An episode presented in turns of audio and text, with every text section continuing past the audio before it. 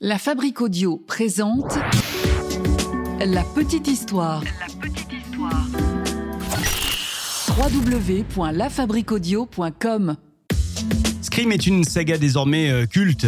Culte pour son masque, culte également pour les courses à toute vitesse de l'actrice Neve Campbell, et puis culte pour euh, ses répliques. Si tu raccroches encore une fois, je te saigne comme une truie. oui, C'est une plaisanterie ou quoi? Disons plutôt un jeu. Oui, c'est ça, un jeu. Mais ce que vous ne saviez peut-être pas, c'est que Scream tire son origine d'un fait divers. Aujourd'hui, je vous parle de la petite histoire de Denny Rolling, surnommé l'éventreur de Gainesville. Ah oui. hmm. Quelle histoire ça aussi. Salut tout le monde, je suis Florent Mounier, c'est Sébastien Girard qui réalise, mixe ce podcast de la petite histoire produit par la Fabrique Audio.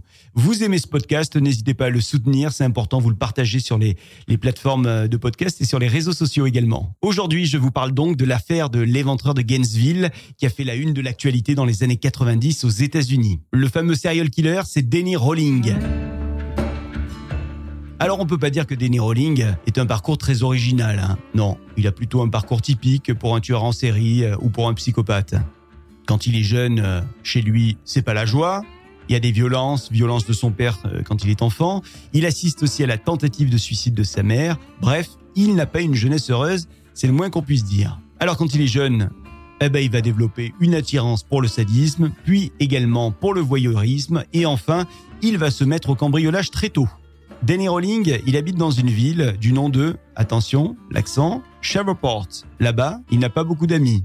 Bah si, il a bien ce couple d'amis qu'il voit de temps en temps, là, les Jurassics. D'ailleurs, un soir, il confie à Cindy, Cindy Jurassic, comme ça, entre deux conversations, qu'il a parfois des pulsions meurtrières, qu'il a euh, parfois envie de buter tout le monde. Et il ajoute même qu'il adore les couteaux et qu'il fantasme sur les étudiantes. Sacré tableau. Alors c'est évidemment un peu glaçant tous ces propos pour euh, les Jurassics, mais sur le moment, eh ben, ils n'y font pas trop attention. On va dire que c'est de l'humour. Humour limite limite, mais de l'humour. Ok. Les années passent et donc Danny Rolling, jusqu'à ses 35 ans, il continue de cambrioler, euh, il continue également de faire le voyeur, mais il ne va jamais plus loin, sauf que, à l'âge de 35 ans, tout va basculer. C'est là, c'est ce moment-là où il débute sa folie meurtrière. Nous sommes le 4 novembre 1989. Danny Rolling tue trois personnes dans la petite ville de Shreveport. Et parmi les trois victimes, il y a même un enfant, un enfant de 8 ans.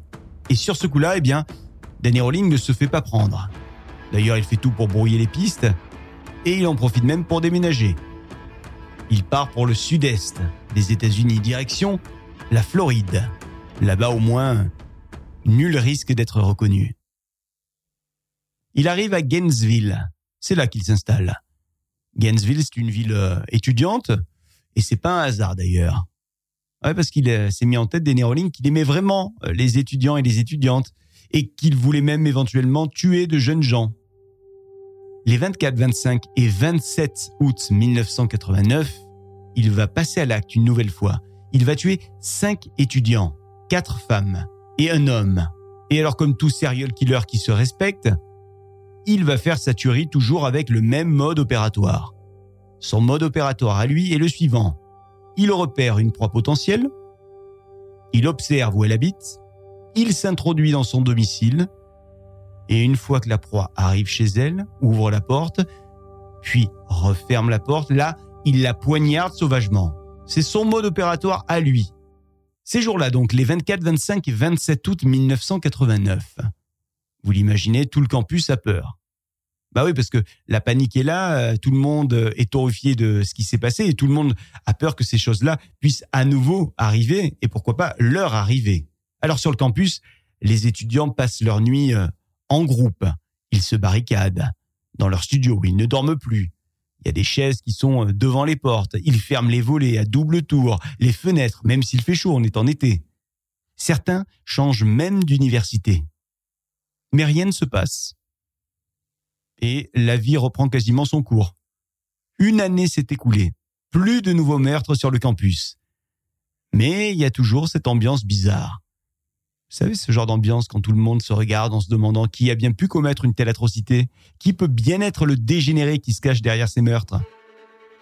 On est en 1990. Nous sommes en septembre 1990 et c'est donc la rentrée universitaire. Et Danny Rowling, lui, il continue à faire ce qu'il sait faire de mieux. Il cambriole des maisons. Sauf qu'un soir de septembre 1990, alors qu'il est en train de cambrioler justement, eh ben il se fait arrêter. Ce jour-là, il a moins bien prévu les choses. Il a été un petit peu plus inattentif. Et donc, il se fait choper. Mais quand les enquêteurs s'emparent du dossier, bien rapidement, ils commencent à faire des liens.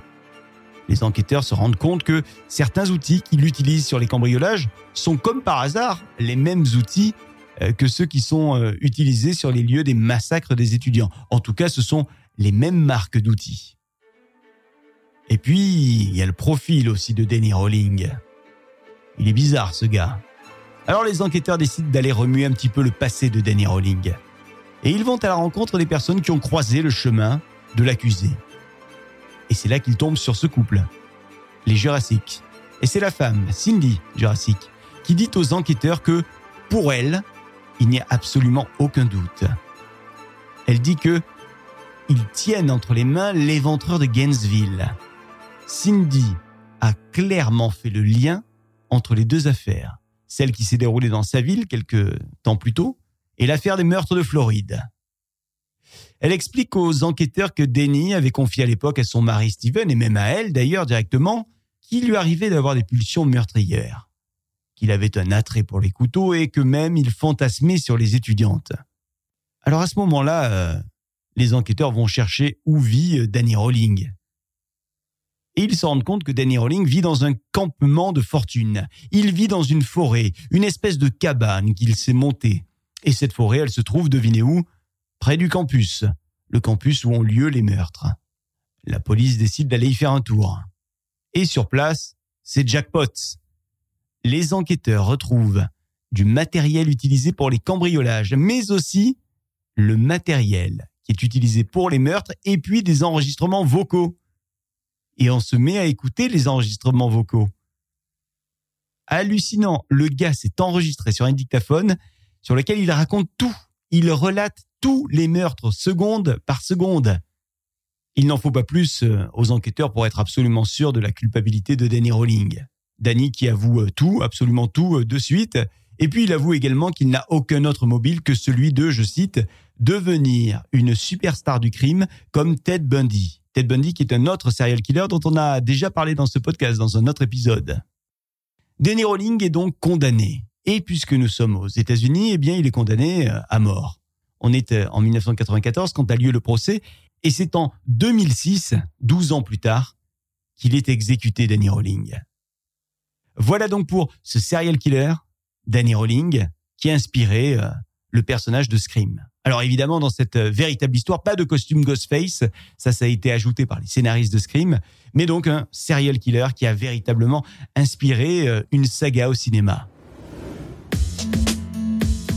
Voilà pour cette petite histoire que Sébastien Gérard a mixée, que j'ai eu l'occasion de narrer. Merci de l'avoir écouté. Cet épisode vous a plu N'hésitez pas à nous le dire sur les réseaux sociaux. Likez, partagez, commentez. Et sur les plateformes de podcast, pareil, n'hésitez pas à donner également une petite note sur l'appli Apple Podcast et Spotify. La Fabrique Audio présente La Petite Histoire. La Petite Histoire. Vous souhaitez devenir sponsor de ce podcast? Contact at lafabriquaudio.com. Avant de se quitter, juste pour rappel, si vous êtes un lieu culturel, une asso, une entreprise, la Fabrique Audio crée des contenus audio pour vous et avec vous d'ailleurs. N'hésitez pas à nous contacter. Contact lafabriqueaudio.com, la fabrique avec un K. On se retrouve dans 15 jours avec un nouvel épisode de la petite histoire. Salut